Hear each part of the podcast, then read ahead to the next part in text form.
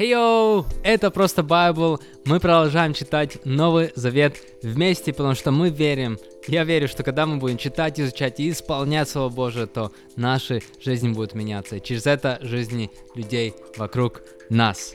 Поэтому классно, что ты подключился. Сегодня мы читаем седьмую и восьмую главу из послания евреям. Поехали! Сразу же. Седьмая глава. Священник Мелхиседек выше Авраама и всех иудейских священников. Этот Мелхиседек был царем Салима и священником Всевышнего Бога. Он встретил Авраама, возвращающегося со сражения после победы над царями, и благословил его. Авраам отдал ему десятую часть всего, что у него было. Само, само его имя Мелхиседек означает «царь праведности» а его титул «Царь Салима» означает «Царь, несущий мир». Нигде не написано ни о его отце, ни о матери, ни о других его предках, ни о начале, ни о конце его жизни. Но он, уподобленный Сыну Божьему, остается священником вовеки. Смотрите, насколько он был велик. Даже наш праотец Авраам дал ему десятую часть захваченного на войне. В законе имеется повеление, согласно которому члены рода Левия, ставшие священниками, собирают с народа, то есть со своих братьев, десятую часть их дохода, хотя и они потомки Авраама. Но Мельхиседек, будучи священником не из рода Левия, принял десятую часть добычи Авраама и благословил его, того, кто уже имел обещание Божье. Благословляет всегда тот, кто стоит выше благословляемого – это правило не имеет исключения. Десятую часть доходов принимают обычно смертные люди, но о Мельхиседеке засвидетельствовано, что он жив. В каком-то смысле и сам Левий, получающий десятини через Авраама, дал десятую часть доходов Мельхиседеку.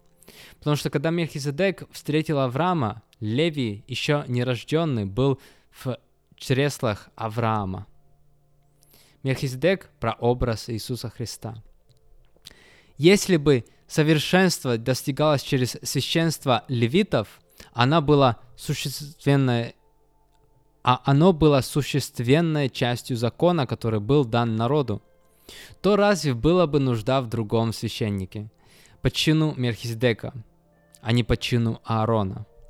Когда происходит перемена священства, одновременно должна произойти и перемена закона – тот же, о ком мы сейчас говорим, принадлежал к роду, из которого никто и никогда не служил у жертвенника. Ведь известно, что наш Господь был из рода Иуды, а Моисей не сказал ничего о священниках из этого рода. Нам становится еще яснее, что закон изменился, когда появляется другой священник. По подобию Мельхиседека.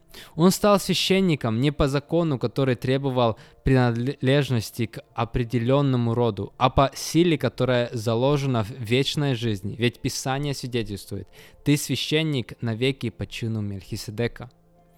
Итак, прежнее повеление отменено, потому что оно оказалось слабым и бесполезным. Закон вообще ничего не сделал совершенным. И дается надежда на нечто лучшее, благодаря которой мы приближаемся к Богу. Примечательно, что это подтверждено клятвой Бога. Другие священники получали свое служение без всякой клятвы, но Христос стал священником по клятве того, кто сказал ему, «Поклялся Господь и не откажется, ты священник навеки». Таким образом, Иисус стал поручителем гораздо лучшего завета. Тех священников было много – Одни умирали, и, не смену, и на смену им приходили другие. А Иисус жив вечно, Его священство тоже вечно. Поэтому Он в силах полностью спасать тех, кто благодаря Ему приходит к Богу. Он всегда жив и всегда ходатайствует за них. Именно такой первосвященник и был нам необходим. Святой, непорочный, чистый, отделенный от грешников и находящийся превыше небес. Ему нет необходимости приносить жертвы каждый день, как это делают другие первосвященники, принося в начале жертвы за свои грехи, а потом за грехи народа. Он сделал это за всех раз и навсегда, когда отдал в жертву самого себя. По закону первосвященникам первосвященниками называются обыкновенные слабые люди. А согласно клятве, данной уже после закона, был назначен сын, полностью и навеки приготовленный к этому. Восьмая глава. Иисус – первосвященник Нового Завета. Главное из того, о чем мы вам говорим, это то, что у нас есть такой первосвященник, который находится на небесах по правую сторону от престола всемогущего, служитель в святилище, в истинной скини, воздвиг... воздвигну... воздвигнутой не людьми, а Господом. Каждый первосвященник определен на то, чтобы приносить приношения и жертвы. Поэтому и наш первосвященник должен был иметь что-то, что можно было бы принести в жертву. Если бы он был сейчас на земле, он не был бы даже священником, потому что уже существуют священники, приносящие жертвы в соответствии с законом. Они совершают служение в святилище, которое служит лишь подобием и тенью небесного. Поэтому Моисей перед тем, как строить скинию, был предупрежден. «Смотри», — сказал Бог, — «сделай все точно по образцу, который был тебе показан на горе». Но сейчас Христу поручено служение, которое намного превосходит служение земных священников, потому что Он посредник лучшего завета Бога с человеком, основанного на лучших обещаниях. Если бы Первый Завет был бы, недо... был бы без недостатков, то не было бы нужды во втором. Но Бог, видя недостатки людей, говорит, вот приходят дни, говорит Господь, когда я заключу новый завет с домом Израиля и с домом Иуды. Этот завет будет не таким, какой я заключил с их праотцами. Когда я за руку вывел их из Египта, потому что они не были верны завету со мной, и я отвернулся от них, говорит Господь. Поэтому я в будущем заключу с домом Израиля такой завет, говорит Господь. Законы мои я вложу в их разум и запишу в их сердцах. Я буду их Богом, а они будут моим народом. И уже не будет друг учить друга и брат брата, говоря ему, познай Господа, потому что меня будут знать все, от мала до велика.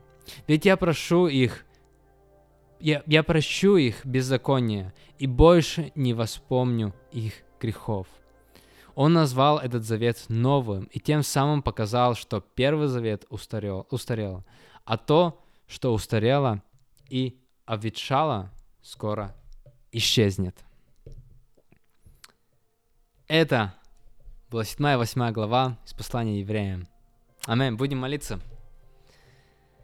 Как всегда, Господь, мы приходим перед Тобой с благодарностью. В первую очередь, мы, мы хотим просто выразить Тебе благодарность, сказать Тебе спасибо. Спасибо за любовь, спасибо за жертву Иисуса Христа. И читая Новый Завет, мы все время возвращаемся к этому. И читая особенно послание, мы возвращаемся к тому, что жертва Иисуса Христа это, это все для нас. Все э, в центре. Вот это то, что Иисус сделал ради нас, это в центре нашей жизни, и на этом строится наша вера и понимание. Мы не надеемся на свои учения, мы не надеемся на свои силы или на свою силу воли, мы надеемся на жертву Иисуса Христа, и мы принимаем это, и мы благодарны за это, Господь. И э, так интересно также читать, как Павел э, объясняет вот в послании евреям э, на основании Ветхого Завета, на основании того, в чем израильский народ вырос в этих пониманиях, и это очень отличается от того, как он, он с язычниками э, общался, и какие послания там были. И я просто молюсь, чтобы мы также всегда вот понимали бы контекст и знали бы, как общаться с людьми, как доносить любовь, как доносить твою радость, как доносить Евангелие для людей, а, чтобы мы реально понимали, чтобы мы не просто делали что-то ради галочки, просто по какому-то шаблону, но чтобы через искреннюю вот такую любовь к людям мы могли бы вот, вот реально говорить в сердце а, людей. А, и во всех, во всех контекстах жизни, не просто когда мы там евангелизируем, но, но просто так классно понимать и осознавать быть таким осознанным, и чтобы каждое наше слово было осознанно. Я молюсь, чтобы у нас это получалось, и чтобы мы возрастали в этом и использовали наш язык, наши слова по назначению и осознанно. Во имя Иисуса Христа. Аминь. Аминь, драгоценные.